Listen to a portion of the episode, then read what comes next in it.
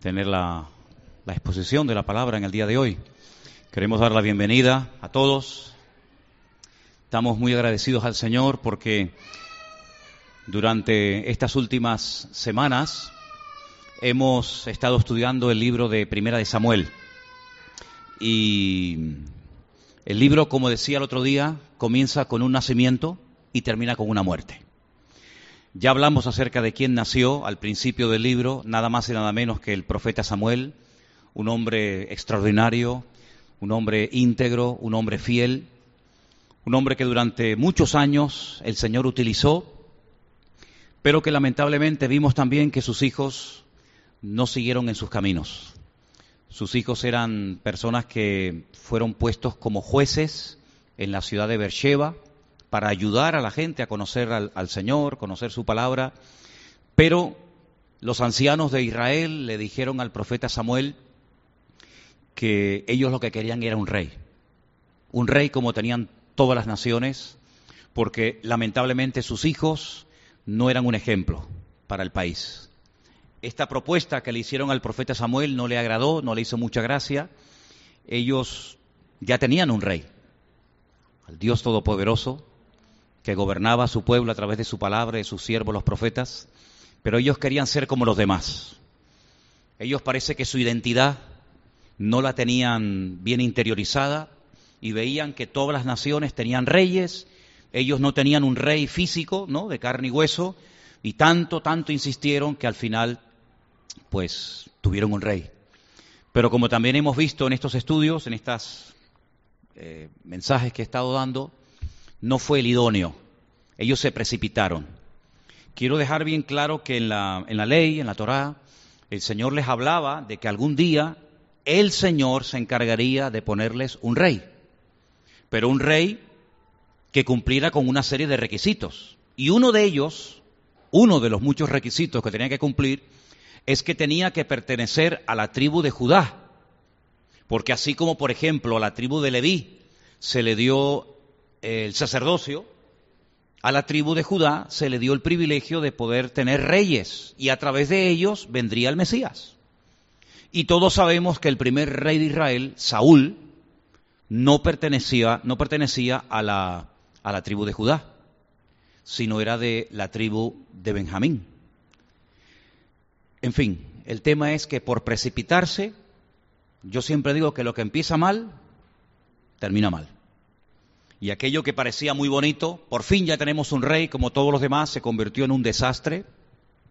Y es una historia triste, porque este hombre tuvo la bendición de Dios, lo tuvo todo para poder servir al Señor y ser de tremenda bendición. Y lamentablemente vamos a ver esta tarde cómo este primer rey de Israel termina suicidándose, quitándose la vida. Hay dos libros que cuentan su muerte. Yo voy a leer el último capítulo del libro de Primera de Samuel, pero después quiero leer unos versículos del otro libro donde también se relata su muerte, porque hay una información adicional que nos va a venir muy bien para lo que vamos a hablar en esta noche. Nos vamos a Primera de Samuel, hermanos, capítulo 31, a partir del verso 1 en adelante. Dice así la palabra del Señor. Primera de Samuel, capítulo 31, a partir del verso 1. Los filisteos pues pelearon contra Israel y los hijos de Israel huyeron delante de los filisteos y cayeron muertos en el monte Gilboa. Siguiendo los filisteos a Saúl y a sus hijos, mataron a Jonatán, a Abinadad y a Malquisúa, hijos de Saúl, y arreció la batalla contra Saúl y le alcanzaron los flecheros y tuvo gran temor de ellos. Entonces dijo Saúl a su escudero, saca tu espada y traspásame con ella, para que no vengan estos incircuncisos y me traspasen y me escarnezcan. Mas su escudero no quería porque tenía gran temor. Entonces tomó Saúl su propia espada y se echó sobre ella. Y viendo su escudero a Saúl muerto, él también se echó sobre su espada y murió con él versículo 6, dice, así murió Saúl en aquel día juntamente con sus tres hijos y su escudero y todos sus varones. Y los de Israel, que eran del otro lado del valle y del otro lado del Jordán, viendo que Israel había huido y que Saúl y sus hijos habían sido muertos, dejaron las ciudades y huyeron. Y los filisteos vinieron y habitaron en ellas. Aconteció al día siguiente que, viéndolo los filisteos, o que viniendo, perdón, los filisteos, a despojar a los muertos, hallaron a Saúl y a sus tres hijos tendidos en el monte Gilboa. Y le cortaron la cabeza y le despojaron de las armas y enviaron mensajeros por toda la tierra de los filisteos para que llevaran las buenas nuevas al templo de sus ídolos y al pueblo. Y pusieron sus armas en el templo de Astarot y colgaron su cuerpo en el muro de Betzán. Mas oyendo los de Jabes de Galaab esto, que los filisteos hicieron a Saúl, todos los hombres valientes se levantaron y anduvieron toda aquella noche y quitaron el cuerpo de Saúl y los cuerpos de sus hijos del muro de Betzán y viniendo a Jabes los quemaron allí. Y tomando sus huesos los sepultaron debajo de un árbol en Jabes y ayunaron siete días. Y ahí termina la historia que nunca tenía que haber comenzado la historia del primer rey de Israel, la historia, la historia de Saúl.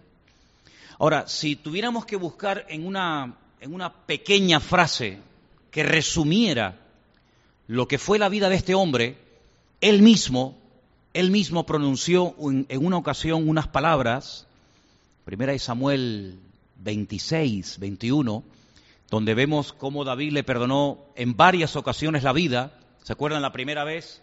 Le perdonó la vida cuando estaba eh, escondido en una cueva en, en Gedi. ¿Se acuerdan que le cortó el borde del manto? La segunda vez, Saúl está en medio del campamento, rodeado de su guardia personal y de todos los soldados, y todos se quedaron dormidos. Y David baja de las montañas, se mete en medio del campamento, le coge la lanza al rey Saúl, podía haberlo matado en aquel momento, sin embargo, por segunda vez le vuelve a perder la vida.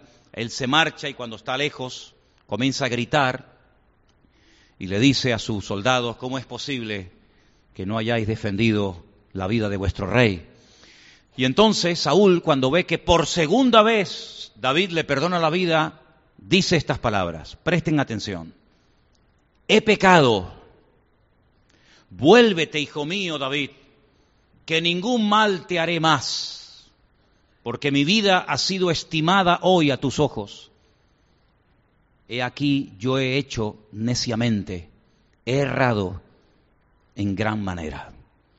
En esa frase, en esa frase, he actuado neciamente, encontramos el resumen de la vida de este hombre.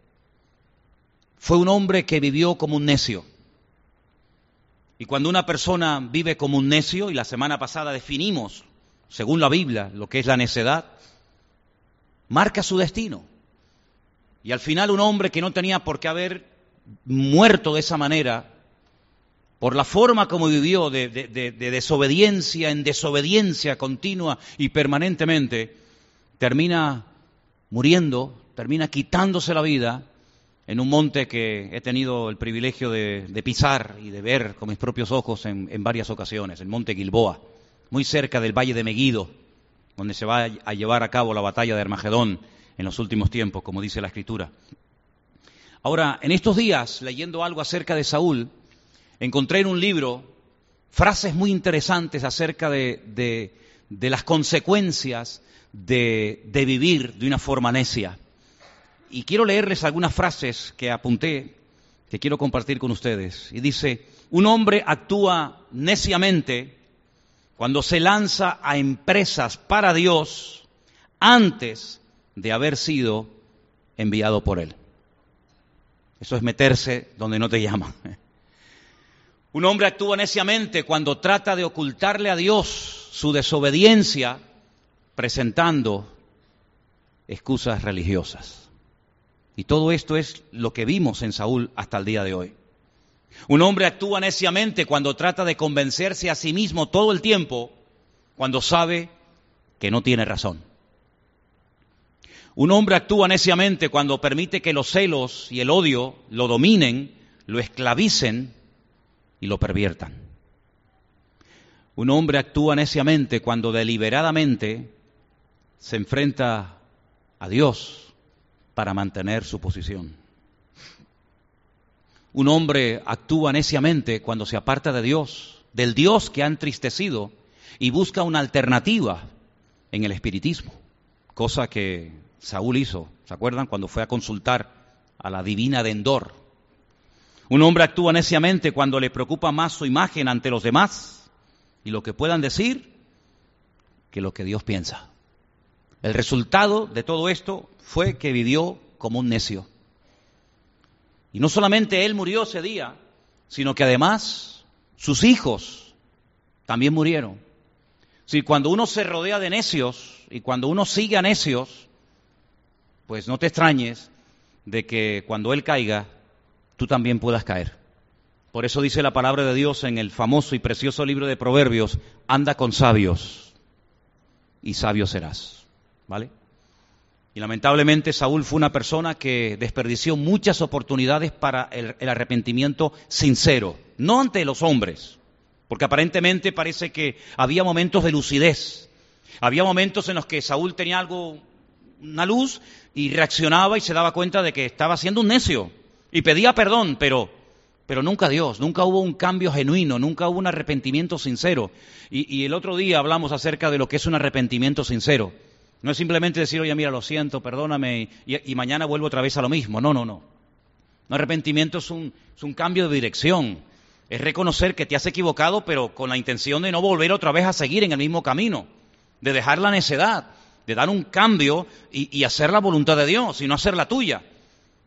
Y esto es algo que se habla muchísimo en la Biblia. Si el tema del arrepentimiento no es algo que, que, solamente se emplea para hablar a la gente del mundo, ¿no? Los que no conocen al Señor, que se arrepientan los pecadores, sí, sí, está bien. Pero también nosotros, cuando actuamos después de haber conocido la verdad, cuando actuamos después de haber conocido al Señor neciamente, pues también tenemos que arrepentirnos y pedirle perdón al Señor y pedirle que nunca más volvamos a, creer, a practicar, a ver, a tocar, eh, a presenciar lo que sabemos que no agrada a Dios. Y esto tiene que estar tan, tan claro en nuestra vida, y estaba tan claro en los primeros cristianos que el apóstol Juan, en una de las cartas que escribe, dice algo contundente, algo que cualquiera puede entender. Dice, el que conoce a Dios no practica el pecado. Así de claro, mi amigo.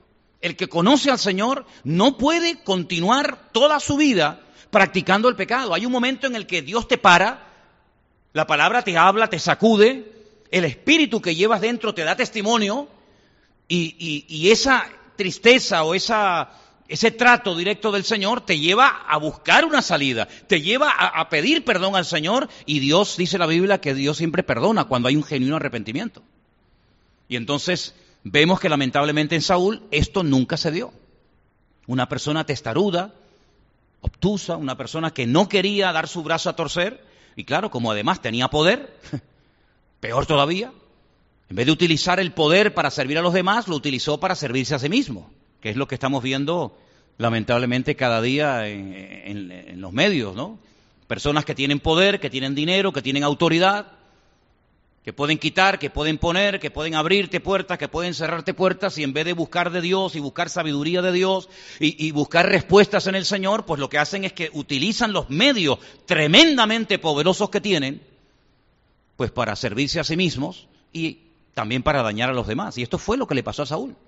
Un hombre que perdió una oportunidad preciosa y que en su caída arrastró a su familia, arrastró a sus hijos y todos sabemos que uno de sus hijos era íntimo, íntimo amigo de David. Sabéis la historia, ¿verdad? Jonatán, amigo mío. ¿eh? ¿Cómo lloró David cuando se enteró de la muerte de su queridísimo amigo Jonatán? ¿Cómo lloraba ese hombre? Eh? No se alegró en la muerte de, de ni mucho menos, ni se alegró con la muerte del rey, sino que le dolió en su corazón porque aquella historia que empezó mal no tenía por qué haber terminado de esa manera, ¿no? En cierto sentido, no sé si estáis de acuerdo conmigo en lo que voy a decir ahora o no, pero Saúl me recuerda un poco a Judas, ¿saben? Judas, el discípulo de Cristo, que conoció al Señor, que caminó con él, que oyó y vio y experimentó cosas increíbles, pero que tenía un defecto, tenía una debilidad. Y esa debilidad lo terminó llevando a entregar, a vender, a traicionar, nada más y nada menos que al Señor Jesucristo. Y después cuando parece, cuando parece que se arrepiente, cuando dice, ay, he entregado sangre inocente, y, dice que va corriendo y coge el dinero y lo, y, lo, y lo entrega otra vez a los que se lo dieron, pues si en vez de haberse arrepentido ante los hombres, hubiera salido corriendo y se hubiera arrepentido delante del, Señor que acaba de traicionar, que aún estaba vivo en la cruz, pues probablemente hubiera recibido perdón, lo más seguro, porque hasta aquel ladrón en el último minuto de su vida, que no había hecho ningún mérito para salvarse, pero pidió clemencia y misericordia, el Señor le dijo, hoy estarás conmigo en el paraíso. Y si Judas lo hubiera hecho, estoy seguro que el Señor lo hubiera perdonado. Pero tiró su vida por la borda, marcó su destino. Como Saúl tenía una gran debilidad en su vida, claro, si nunca hubiera sido rey, primero nunca lo hubiéramos conocido. Hubiera pasado desapercibido. Uno más de la historia. Lo que pasa es que con el poder y con la autoridad que tenía y con la relevancia que tenía como rey, todos sus defectos se, potenciaron, todos sus defectos se hicieron mucho más evidentes. Y tenía uno que es muy peligroso y son los celos. Y hemos visto en estos días, en estas semanas, personas que son capaces de matar por celos. Porque los celos es algo terrible que es una auténtica abominación delante del Señor. Y este hombre era una persona celosa, una persona que no se gozaba, que no disfrutaba con lo que tenía y que además no iba a permitir que nadie le, hiciera sombra, que nadie recibiera más pompa, más gloria y más reconocimiento que él. Y se acuerdan ustedes que a raíz de aquella victoria tremenda que Israel obtuvo a través de su bueno, de su yerno, porque al fin y al cabo David era yerno del rey Saúl, casado con su hija Mical, cuando le corta la cabeza a Goliat, y las muchachas comienzan a cantar en el pueblo aquella canción que parte de la letra nos ha llegado hasta el día de hoy. Fíjate qué éxito tuvo aquella canción, ¿no? Qué éxito tuvo aquella canción que hasta el día de hoy conocemos la letra, ¿no? ¿Eh? Saúl hirió a mil y David a sus diez miles. Y venía con la cabeza en la mano. Ahora entienden ustedes por qué en cuanto los filisteos reconocen que ese que está ahí tendido, ese hombre tan largo, es Saúl, ahora entienden por qué le cortaron la cabeza, ¿no? Era como una venganza. Ustedes le cortaron la cabeza a nuestro gigante Goliat, nosotros le cortamos la cabeza y llevamos la cabeza de vuestro rey a nuestro templo en venganza por haber matado a nuestro querido Goliat, ¿verdad? Tremendo, tremendo. Su vida donde murió Saúl, si ustedes leen la Biblia detenidamente, ustedes se van a dar cuenta geográficamente que donde Saúl cae y muere es muy cerca, muy cerquita de donde fue nombrado rey. Es como una paradoja, ¿no? Decir, bueno, aquí empezaste, amigo, y aquí terminaste, ¿no?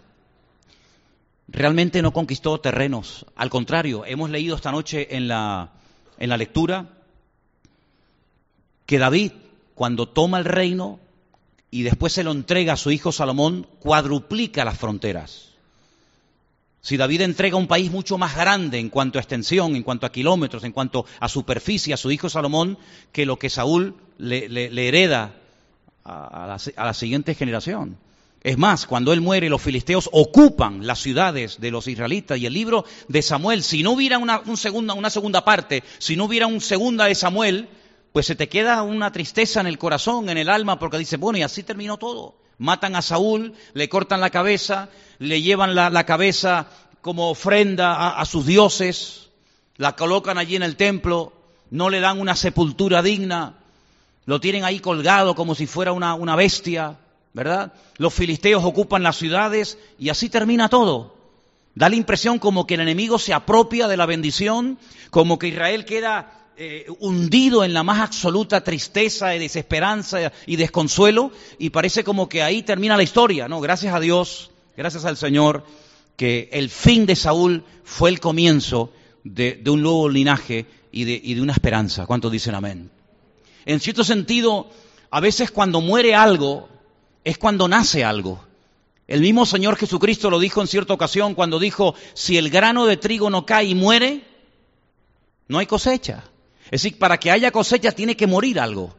Hasta que ese grano, hasta que esa semilla esté viva, no germina y no sale la vida de su interior. Es como cuando, por ejemplo, dice la Biblia que eh, el, el año que murió, fíjate qué curioso, el año que murió el rey Usías, ese año Isaías vio la gloria de Dios. Qué paradoja, ¿no? Por un lado se muere el rey y ese mismo día que desaparece de la escena política el rey Usías, que había sido, cuidado, un buen rey, ¿eh? Un rey muy próspero, un rey muy usado por el Señor, pero le dio lugar en un momento determinado de su vida al orgullo, no, era en el caso de Saúl los celos, sino al orgullo, a la soberbia. Entran en el templo, él quiere presentar sacrificios y holocaustos y, y incienso y le dicen los sacerdotes, rey, tú no puedes hacer esto. La unción que el Señor ha puesto sobre tu vida es para ser rey, no para ser sacerdote. Así que sal de aquí. Y él no hace caso y dice que quedó leproso. La, lepra le brotó y dice que vivió en una casita muy humilde, apartada, alejado de Jerusalén hasta el día de su sepultura. Es un hombre que lo tuvo todo y lo perdió todo. Y dice Isaías en su llamamiento, capítulo 6 de Isaías, dice, el año que murió el rey Usías, vi yo la gloria del Señor. Es como si, como si hasta que no murió ese hombre, la gloria del Señor estuviera detenida. Y bueno, aquí también podemos ver que con la muerte de Saúl no se acaba todo, sino al contrario, empieza una nueva era, empieza un esplendor, empieza una, una renovación espiritual en todos los sentidos a través del segundo rey de Israel que tenía, tenía que haber sido el primero. Pasa que se precipitaron y, y nombraron, escogieron al equivocado, pero Saúl nunca tenía que haber sido rey. Perdieron 40 años. Mira, yo creo que una de las peores tragedias que podemos tener los seres humanos es perder el tiempo, porque no lo podemos recuperar. Mira, si has cogido kilos, los puedes perder. Algunos dicen, ay, dígame cómo. Sí, sí, los puedes perder, no te preocupes.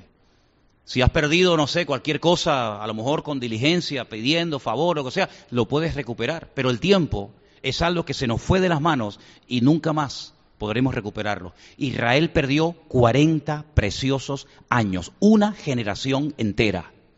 Al final, ¿para qué? Para nada, para empezar otra vez de cero. Perdón, no para empezar de cero, peor, porque cuando David toma el reino, cuando David toma el país, no está en su mejor momento. El país está dividido, arruinado, el país está conquistado por los filisteos. Así que perdieron una generación entera, perdieron 40 años al final para reconocer que cuando se empiezan las cosas mal y cuando se da lugar a la precipitación, a la carne y a la desobediencia, no está la bendición de Dios. Que dicho sea de paso, ¿se acuerdan ustedes del famoso arca, el arca de la alianza, ¿se acuerdan? Que se la llevaron una, temporada a los filisteos y que después la devuelven, ¿se acuerdan? Saúl en algún momento preguntó por el arca, en algún momento la buscó, en algún momento aquel mueble que era como un símbolo, ¿no? De la presencia del Señor con el pueblo, él, él dijo, bueno, traigan al palacio, ¿no? Eh, póngala cerca de mi casa. Nunca, nunca. Y ahí te demuestra la historia que Saúl nunca fue un hombre espiritual. Y cuando una persona vive en la carne, porque si, si, no eres espiritual, vives en la carne, te das cuenta que tarde o temprano lo que hagas, aunque al principio parece que te sale bien, al final las consecuencias de la desobediencia son terribles, son terribles. Ahora, ¿qué diferencia cuando murió nuestro Señor Jesús? ¿eh? ¿Qué diferencia? Él también murió. Y aparentemente todo se acabó. Los discípulos se, son dispersados. Parece como que el enemigo se lleva la, la, victoria. Parece como que ya no se va a hablar nunca más de él, ni de milagro, ni de, ni evangelio, ni, ni, ni de nada. Pero qué diferencia. Uno murió en desobediencia y no trajo más que ruina y división y crisis al pueblo. Uno murió en obediencia, conforme a, la, a las escrituras que estaban escritas de él en el Antiguo Testamento y todo eso trajo esperanza, todo eso trajo bendición, todo eso trajo victoria, todo eso trajo pues todo lo que hoy en día nosotros, creyentes en Él, podemos tener cada día en nuestra vida. ¿Cuántos dicen amén? Se cumplen las escrituras, el diablo es vencido, la deuda es cancelada, ¿verdad? Resucita al tercer día, empezamos a vivir una vida de victoria en victoria, de gloria en gloria, comienza a predicarse la palabra en todas partes, millones de personas a lo largo de estos últimos dos mil años se han ido acercando a Dios, a su palabra, le han conocido, le están sirviendo de alguna u otra manera. Sí, qué diferencia cuando alguien termina aparentemente en derrota, pero en obediencia al Señor, a cuando una persona vive en desobediencia y muere en desobediencia. ¿Qué es lo que deja? Ruina. Por eso sería muy bueno que nos preguntáramos en esta noche, todos y cada uno de los que nos consideramos y llamamos creyentes, ¿qué estamos haciendo con nuestra vida? ¿Qué estamos haciendo con nuestra vida? Porque Saúl tuvo su oportunidad como también la tuvo Noé y la aprovechó, y también la tuvo Abraham, y también la tuvo David, y también la tuvo Moisés, y también la tienes tú, y la tengo yo. Y las oportunidades vienen de parte de Dios, son, son momentos que vienen dirigidos por el Señor para demostrarle nuestro fervor, nuestra admiración, nuestro anhelo, nuestra madurez. Y lamentablemente la responsabilidad descubrió el corazón de Saúl. Es como alguien me decía, como una camiseta que le quedaba muy grande. La camiseta de la responsabilidad a algunos los potencia, a algunos les trae madurez y a otros les descubre su corazón perverso. Y mira cómo terminaron. Al final, hasta decapitado. Le cortaron la cabeza. Pero me llama la atención cuando leía esta semana esta historia, que Saúl primeramente es herido y no muere instantáneamente, sino que él es alcanzado por las flechas del enemigo alguien lanzó una flecha si le, alcanzó a Saúl y él está herido, pero no está muerto. Y entonces viendo que a lo mejor iban a llegar los filisteos y iban a, reírse y a burlarse y, en fin, hacerle todo tipo de barbaridades, él decide quitarse la vida. Así, primeramente fue herido y después se quita la vida. Y esto me, me habla a mí muy, muy profundamente a mi vida acerca de lo peligroso que es cuando alguien está herido y no quiere recibir sanidad de parte del Señor. Porque las heridas, cuando son sanadas por la mano de Dios, por su palabra, por su trato directo, etcétera, pues oye, fueron unas heridas que ahí cicatrizaron y, de ellas puedo hablar incluso me sirven para ayudar a otras personas que a lo mejor están pasando por la misma situación que yo o peor, y, y, los entiendo y me identifico con ellos o con ellas porque, oye, esa herida emocional, matrimonial o de la índole que sea, yo también la he vivido en carne propia. Pero qué terrible es cuando una herida se abre y no se cicatriza nunca. Y pasa un mes y otro y un año y otro año y, te pones con una cierta edad en la vida y aún sigues con aquella herida, con aquel recuerdo de lo que te hicieron o de lo que esperabas y nunca lo, recibiste o, en fin, píntalo como quieras. Qué diferente cuando el Señor Jesucristo fue herido, ¿verdad? Fue herido por todas partes pero cuando resucita al tercer día, lo primero que enseña son sus heridas cicatrizadas. Si los hombres me hirieron, los hombres me escupieron, los hombres me azotaron, los hombres me coronaron con espina, los hombres me taladraron por un lado y por otro, pero mirad mis manos y mis pies y shalom alejen, la paz sea para todos vosotros. ¿Cuántos dicen amén? Eh? Eso es lo que nos tiene que ocurrir en la vida, porque heridos vamos a ser todos, de una manera u otra. Y además, como oíamos el jueves en el mensaje de Anderson, Pruebas van a venir y benditas benditas las pruebas porque son enviadas por el Señor para nuestro bien, para con un propósito bueno, para traer madurez, para acercarnos al Señor. Pero no permitas que las heridas que te haga el mundo te marquen de tal manera que te hagan una persona desconfiada, apartada, fría, indiferente. No, no, sino Señor, yo ahora entiendo lo que tú pasaste y, y, también sé lo que es ser restaurado y sanado, como tú también fuiste restaurado y pudiste dar esperanza a tus discípulos que estaban destruidos. Porque el mundo allá afuera ha perdido la esperanza. Yo no sé, ustedes si tienen la misma sensación que yo, pero yo no sé lo que ha pasado de, bueno, sí sé, lo que está pasando de un tiempo a esta parte, es como si, como si, como si se hubiera roto todo, como ese, ese muro que protege, ese dique, ¿no? Que protege una presa y de repente comienza a grietarse y, se, y se, destrozan pueblos y multitudes, pierden la vida, porque algo que tenía que ser un muro de contención se ha roto y ahora todo ese agua cae de una forma terrible y arrasa todo lo que encuentra por delante. Y yo noto que en España es como que se ha roto algo en el mundo espiritual, ¿saben? Se ha roto algo por todos los lados donde vaya. Cuando no es Cataluña es en Lavapiés, cuando no es en Lavapiés es el niño que acaban de matar, cuando no es el niño que acaban de matar son los, los que están protestando en la calle por no sé qué. Y por todas partes donde vayas te encuentras, hermanos, que hay como, como cosas que se han roto en el mundo espiritual Y como yo dije hace un tiempo atrás, a mí no me sorprende la maldad que estamos viendo. A mí lo que me sorprende es que algunos creyentes no se, no se despiertan ante tanta maldad como nos está rodeando. Pero en cierto sentido tengo que reconocer que también hay una parte de la Biblia que se está cumpliendo ante nuestros ojos cada día y dice que nuestros tiempos serían como los tiempos de Noé. Bueno, ¿y cómo eran los tiempos de Noé? Bueno, pues muy parecido a lo que estamos viviendo hoy en día, aunque mucho peor todavía. Así que esto no ha hecho nada más que empezar. Pero en medio de, la oscuridad, en medio de la opresión, el Señor nos sigue diciendo, nos sigue diciendo hoy, tú tienes que ser luz y tú tienes que ser sal, donde vive, donde trabaja, donde estudia, tú tienes que ser diferente. Y que no nos pase aquello que dice que por haberse multiplicado la maldad, el amor de muchos terminará apagándose. Miren, yo he leído hoy el capítulo 31 de Primera de Samuel, ¿verdad? Pero su muerte se relata en Primera de Crónicas 10, en otro libro.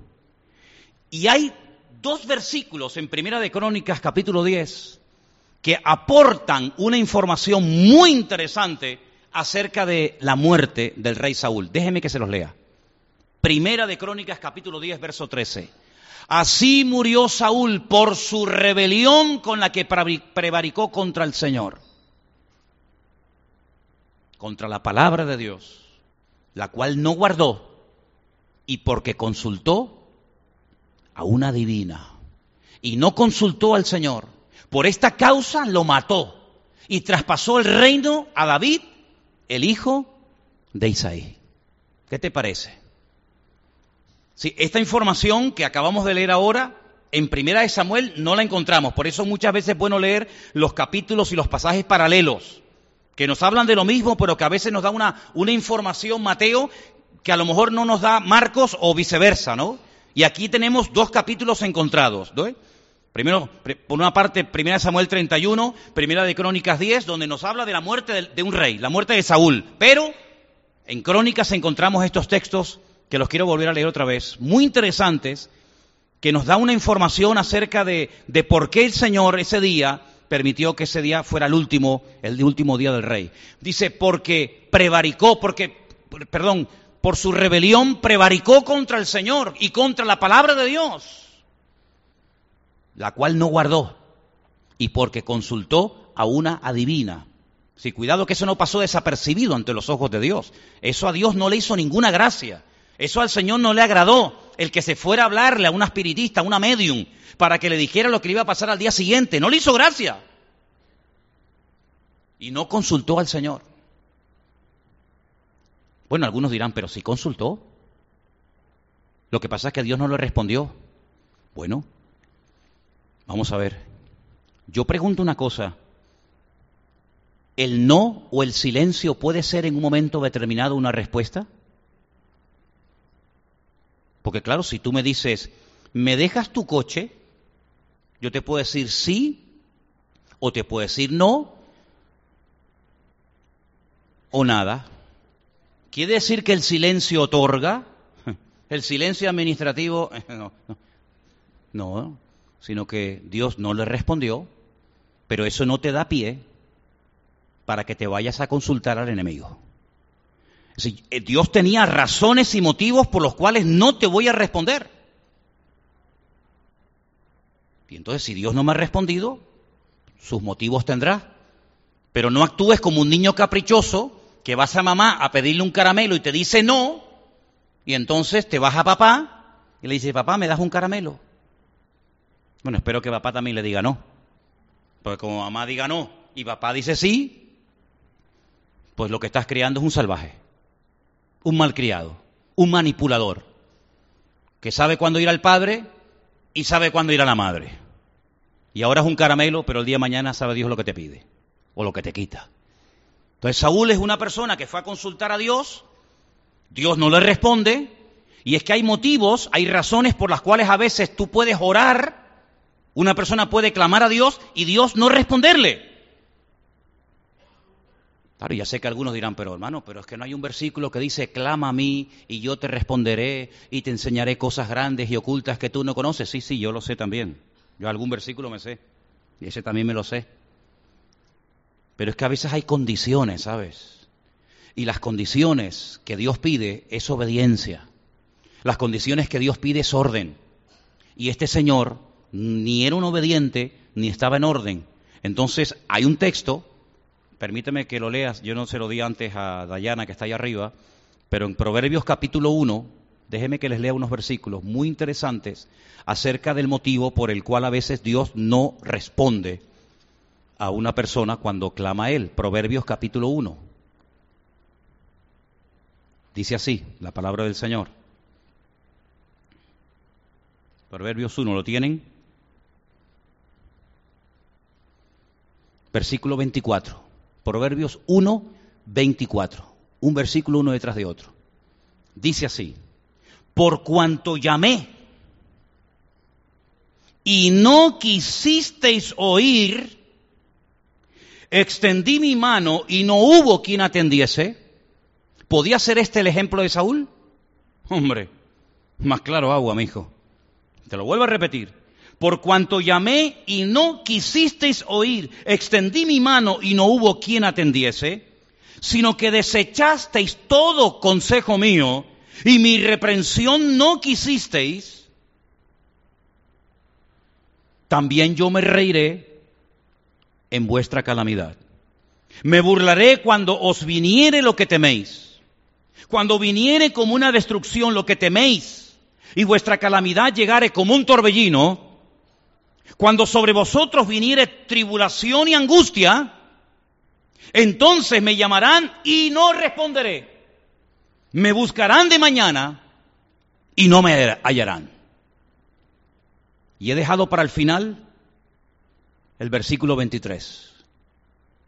Volveos a mi reprensión, y aquí yo derramaré mi espíritu sobre vosotros y os haré saber mis palabras. ¿Cuántos dicen amén? Es decir, claro que Dios oye, claro que Dios responde, pero cuidado, cuando una persona está en una desobediencia continua y permanente, como este señor, como Saúl, que llegó a cansar tanto a Dios que dice la Biblia que Dios lo desechó. Mi madre, para cansar a Dios, ¿cómo tenía que ser este hombre? Porque yo veo a Dios con una paciencia infinita pero llegó un momento que al, profeta Samuel le dijo, lo he desechado, no me sirve, no ores más por él. Oye, pero... Y en otra ocasión el Señor se le presenta o le habla al profeta Samuel y le dice, ¿hasta cuándo Samuel, por favor? Ya está bien, hijo. ¿Hasta cuándo vas a estar llorando por este hombre? Yo te mostraré a quién quiero usar, porque este hombre no se puede usar que es un desobediente, que hace lo que le va la gana. No se le puede decir nada y cuando se lo he dicho, hace al revés.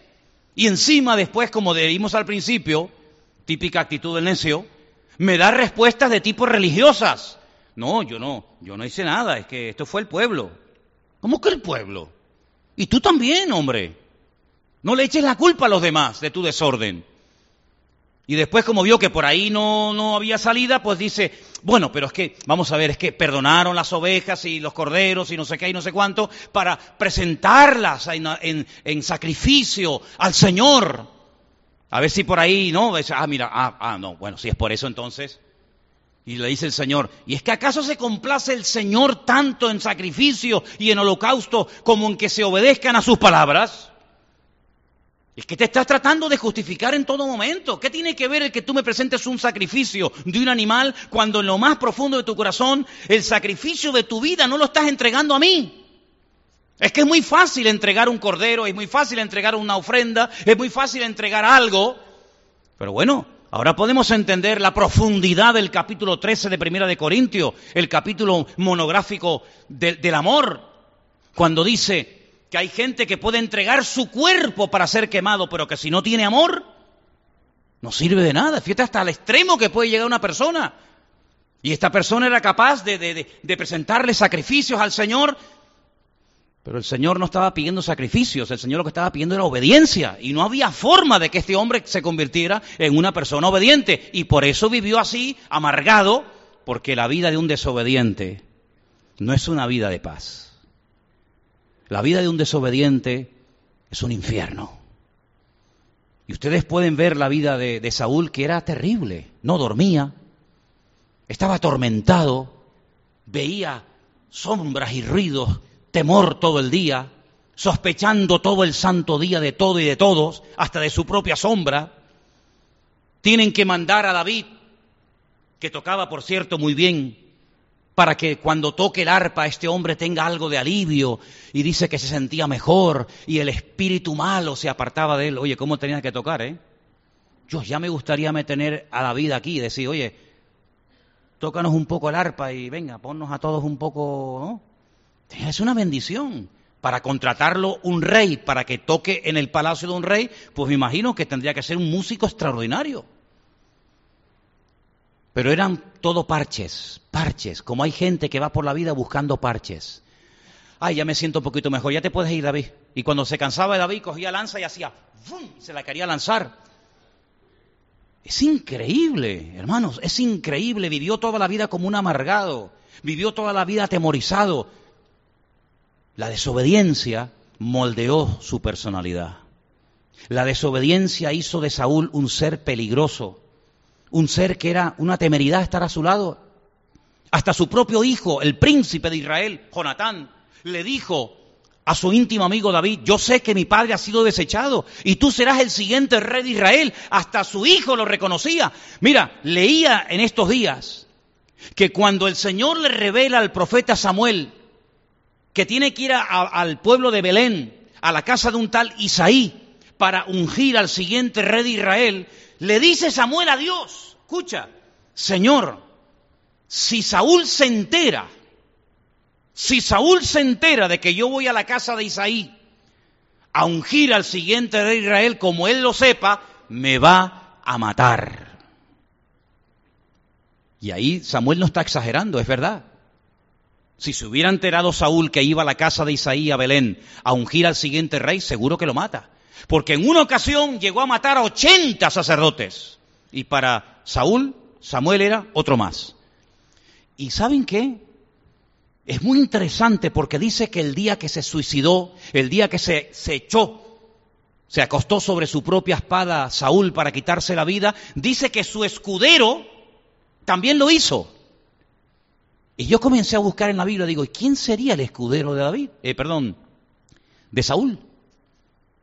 Bueno, pues descubrí que el escudero, ¿el escudero qué era? Pues el que le afilaba las espadas, el que ustedes no han visto cuando se va a jugar al golf. Yo no he visto juego más ridículo que ese, pero bueno, perdón. Si a alguien le gusta, pues pues lleva un carrito con un montón de palos, entonces dame el este, dame el otro y tal. Pues el escudero era ese. ¿Qué quiere? ¿La espada larga, la corta? ¿El escudo al ancho, el grande? ¿Cuál quieres? Te afilo la espada. El escudero era ese, era el ayudante del rey, el que le daba las armas, ¿verdad? La arma corta, la arma larga, no sé qué. El, el escudero de Saúl se llamaba Doeg, terminaba en G, Doeg. Y saben que cuando Saúl dice, máteme a todos los sacerdotes de Israel, porque también le caían mal, nadie quiso hacerlo, dijeron nosotros, matar a los sacerdotes ni uno se movió. Pero dice que su escudero, y dice, Doeg se levantó con su espada y mató a los ochenta sacerdotes. ¿Y cómo murió Doeg? Acostándose sobre su propia espada. El que a espada mata, a espada muere, dijo el Señor. ¿Qué te parece? Como ese refrán en Israel dice, midá que neget midá. ¿eh? La traducción, bueno, lo que siembras cosechas. ¿eh? medida por medida.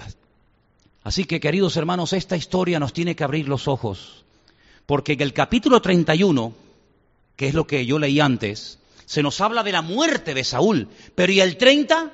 El anterior de qué habla? De la victoria de David sobre Amalek. Fíjense, lo que tú tenías que haber derrotado, por no haberlo derrotado, ahora me toca a mí derrotarlo. Y mientras en el capítulo 30 de Primera de Samuel se nos habla acerca de la victoria de David sobre, sobre Amalek, que era terrible, el capítulo siguiente, el 31, nos habla acerca de la muerte del rey Saúl y de sus hijos y del fin de su historia. Entonces volvemos a tener delante de nosotros un cuadro, una fotografía, decir, ¿a quién te quieres parecer? ¿Al obediente de David o al desobediente de Saúl? David era victorias tras victorias. No había enemigo que se le resistiera, no había gigante, fueran los amalecitas, fueran los jebuseos, fueran los filisteos, da igual el nombre. Los enemigos pueden cambiar de nombre, pero el Dios de David siempre seguía siendo el mismo y por eso obtenía victorias. Sin embargo, el otro iba de mal en peor hasta que al final termina quitándose la vida. Y nuevamente encontramos en, el día de la crucifixión del Señor, encontramos a dos, a dos, uno a la derecha, soberbio, arrogante, ¿verdad? Maldiciendo hasta el último minuto de su vida, y el otro que en ese momento de lucidez le dice, Señor, acuérdate de mí cuando vengas, ah, cuando venga. Luego, tiene un concepto de ese Mesías extraordinario cuando venga, pues si está a punto de morir, no, pero Él volverá otra vez. Porque ahora las escrituras dicen que tiene que morir, pero cuando vengas, acuérdate de mí. Y el Señor le dio la promesa que todos ustedes saben, ¿verdad? Así que, queridos hermanos, nosotros tenemos el libre albedrío, la oportunidad de decidir hoy, aquí, en este momento, en esta tarde, por qué camino vamos a, tomar. Por el camino de la obediencia y del sometimiento a su palabra, o por el camino de la desobediencia donde a mí nadie me tiene que decir lo que tengo que hacer porque yo ya soy muy grande y hago lo que me da la gana. Lo hice en mi casa, lo hice aquí, lo hice allá, y lo hago aquí y lo haré siempre. Muy bien. Pues quiero que sepas que la Biblia no oculta ni el fin de uno ni el fin del otro. Es decir, cuando el obediente se equivocó y pecó, cuidado que el Señor no lo ocultó como tampoco ocultó las desobediencias y las soberbias y los pecados del desobediente. Cuidado, ¿eh? Porque ¿cómo saben ustedes que David pecó? ¿Cómo sabemos nosotros hoy en día que David llegó a matar a un hombre casado y le robó a su mujer? ¿Cómo sabemos eso? Porque el Señor lo difundió a través de su palabra. Lo podía haber ocultado, ¿sí o no? ¿Te imaginas que tus pecados y los míos y los de cada uno de nosotros, después de haber conocido al Señor, se publicaran en Internet y todo el mundo lo, supiera? ¿Te lo imaginas? Que hubiera una página de Facebook, por ejemplo, pecados de los cristianos, y apareciera tu foto con un número aquí abajo, de perfil, así también, y dijeran, fulanito de tal, nacido el día tal, vive en tal sitio, el día tal, a tal hora, hizo esto, esto, esto. ¿Cuántos así habría, no? ¿Eh? ¿Sabe, no? ¿Cuántos habría de esto? Yo lo sabía, yo lo sabía. Pues el Señor no pasó por alto ni los pecados de uno, ni los pecados de otro, para que sepamos que el más cerca al corazón de Dios y el más obediente cuando pecó, también le fue mal. Y para que sepamos que al desobediente, que siempre fue desobediente, cuando hacía desobediencias también le fue mal. Es decir, Dios no oculta la realidad. Te puede ir bien o te puede ir mal. Depende de lo que tú elijas. Porque para despejar cualquier duda, Dios no destinó a Saúl para la perdición, como tampoco destinó a Judas para la traición, como tampoco destinó tu vida y la mía para que fuéramos ni buenos ni malos, sino que nos escogió desde antes de la fundación del mundo para que tuviéramos la, con la capacidad del libre albedrío poder conocerle a Él. Tú eres el que decide, mi hermano. Tú eres el que decide. Claro, Él ya vio la película. Él sabe qué camino vas a escoger, pero tú y yo no lo sabíamos. Pero llegó un momento a nuestra vida en el que se reveló. Yo no sé cómo fue tu conversión, yo no sé cómo fue tu fogonazo, ¿eh? tu, luz que llegó a tu vida, llámalo como quieras. Pero cuando llegó ese momento, tú tuviste la, la oportunidad de decir no o decir sí como hasta el día de hoy la sigues teniendo. Dios no te ha robotizado, Dios no ha anulado tu, tu, tu, carácter, tu libre albedrío, sino todo lo contrario, se ha potenciado, porque ahora incluso tienes la capacidad de decir sí cuando quieres decir sí y decir no cuando quieres decir no, cosa que antes no podía, porque aunque creías que tenía, eras un esclavo, pero ahora somos libres, pero no para el libertinaje, no para seguir haciendo nuestra voluntad, sino libres redimidos y comprados por la sangre de Cristo para vivir en victoria todos los días de nuestra vida hasta que nos encontremos en su presencia. Y Saúl tuvo esa oportunidad, fue el ungido del Señor. Tenía al profeta Samuel casi pegado al lado de él, ayudándolo, guiándolo, dirigiéndole, enseñándole la palabra. Pero parece que cuanto más se le quería ayudar, peor actuaba. Y eso es un misterio, ¿sabes? Y quiero terminar con esto porque a veces ha ocurrido y nos pasa a veces los pastores, y fíjate, a esta persona no se le ha atendido, no se le ha ayudado tanto, Oye, hay un crecimiento, una madurez, una estabilidad espiritual, emocional en esa vida increíble. Luego hay otras personas que le dedicas tiempo, le, le respondes a sus preguntas, oras por él, hay horas, ayunas, no sé qué, no sé cuánto, y nada. Parece que cuanto más tiempo dedicas, peor todavía. Pero bueno, en definitiva, lo que quiero decir en esta noche es que la historia no termina así. La historia nos cuenta la muerte de Saúl, pero vamos a ver, Dios mediante, en las próximas semanas cómo se abre un panorama alucinante, porque a pesar de que el país estaba en su peor momento, en, en la hora más baja de la historia, el Señor de las ruinas es capaz de hacer maravillas. ¿O es que acaso nosotros no somos testigos de eso? Que toma lo vil y lo menospreciado para asombrar a los sabios de este mundo, ¿eh? para que la gloria nunca sea para nosotros, sino para la gloria sea siempre para Él, que es el que en definitiva hace la obra. ¿Se dan cuenta?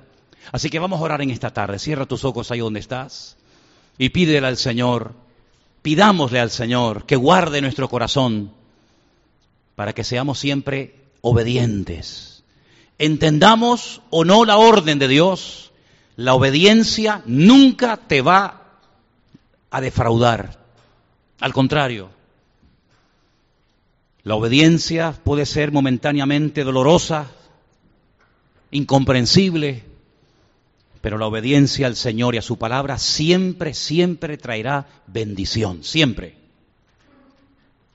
David aprendió a esperar en el Señor, no se precipitó, supo esperar los tiempos, desde que fue ungido en la casa de su padre hasta que llegó a ser rey sobre las doce tribus de Israel.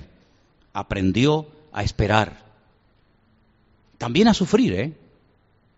Tuvo que aprender a sufrir, tuvo que ser tratado y moldeado duramente durante años, pero al final aquel humilde y sencillo pastor de ovejas llegó a convertirse en el dulce cantor de Israel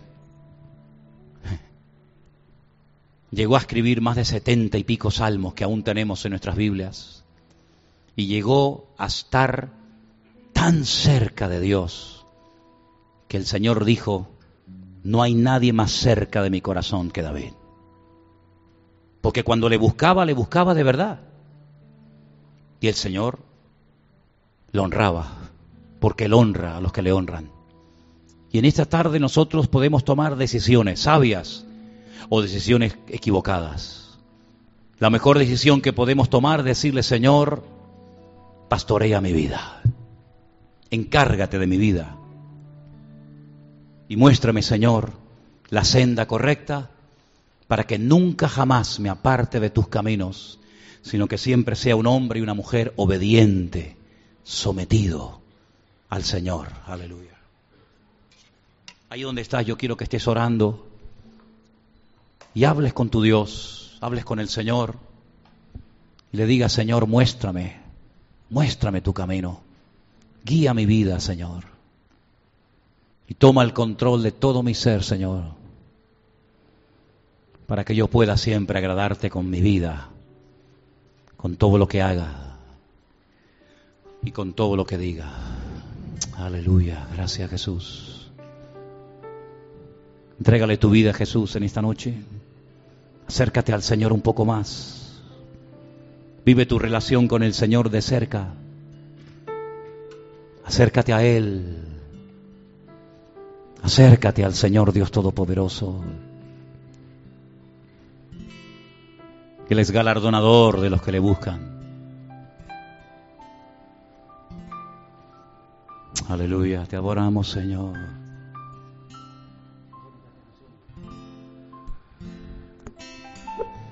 Nadie te puede dar.